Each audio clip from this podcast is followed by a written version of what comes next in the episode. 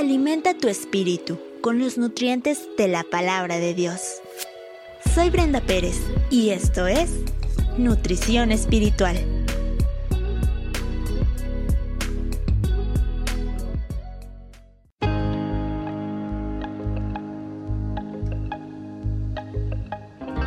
Escondiendo la solución.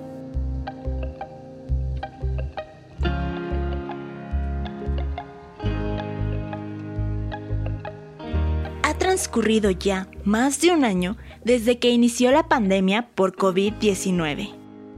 Hemos visto cómo cientos de personas se contagian. Algunas, gracias a Dios, salen adelante y se recuperan, pero muchas otras no resisten y pierden la vida.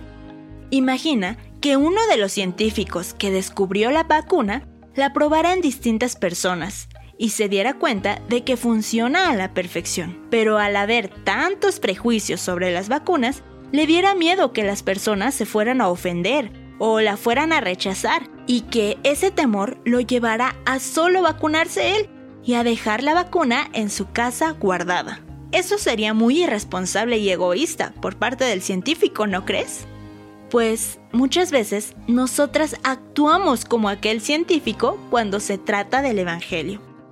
Sabemos que las personas están muriendo eternamente separadas de Dios.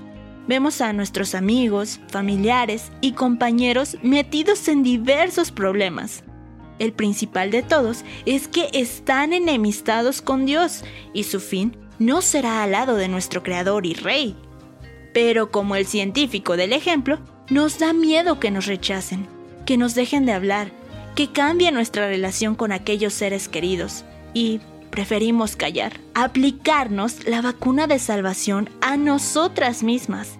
Y esperamos a que algún conocido nos diga que quiere conocer más a Dios o ir a nuestra iglesia.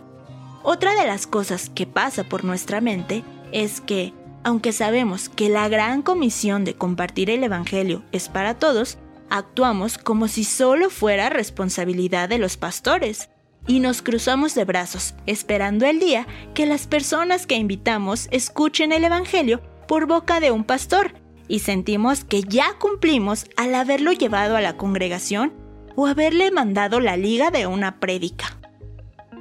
Si te has identificado como yo en alguno de estos puntos, déjame decirte que hemos sido egoístas y necesitamos arrepentirnos pues en diferentes pasajes encontramos que Jesús mandó a todos sus seguidores a compartir las buenas noticias de salvación, como en Marcos 16:15, que dice, ir por todo el mundo y predicar el Evangelio a toda criatura.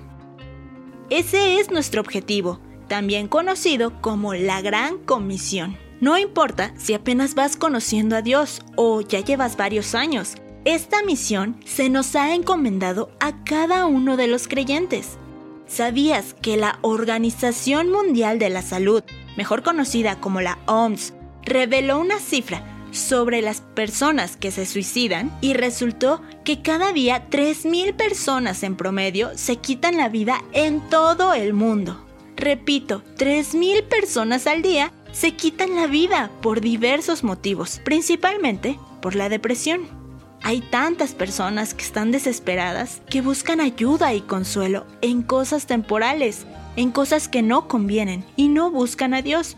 Porque Romanos 10, 14 y 15 dice, ¿cómo pues invocarán a aquel en el cual no han creído? ¿Y cómo creerán en aquel de quien no han oído? ¿Y cómo oirán sin haber quien les predique?